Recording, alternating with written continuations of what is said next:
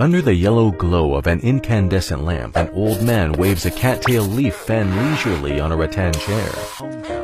This is a common scene across China. The rattan chair, which creaks when swung, carries many Chinese warm memories of home. Because at that time, rattan woven products were popular household items. So now, are rattan woven products out of fashion? The answer is no. Rattan woven products such as chair, box, table, bed, and even toy elephant are among some 5,000 varieties created by skilled Chinese craftsmen.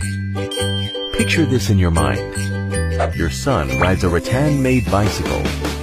Your wife goes to the supermarket with a rattan-made basket and you play with your mobile phone comfortably on a rattan sofa.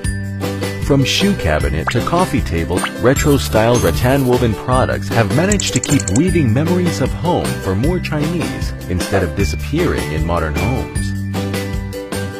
China's young generation are living an increasingly colorful life, and rattan weaving also keeps pace with the changes. In their homes, natural rattan could be found in the presence of exquisite artworks, practical household items, and home decorations such as cat nests, water cup holders, shelves, or flower baskets.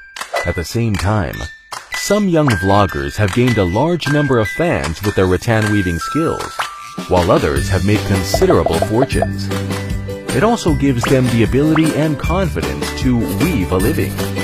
For many young Chinese, it's quite romantic and interesting to make a living by doing things they love.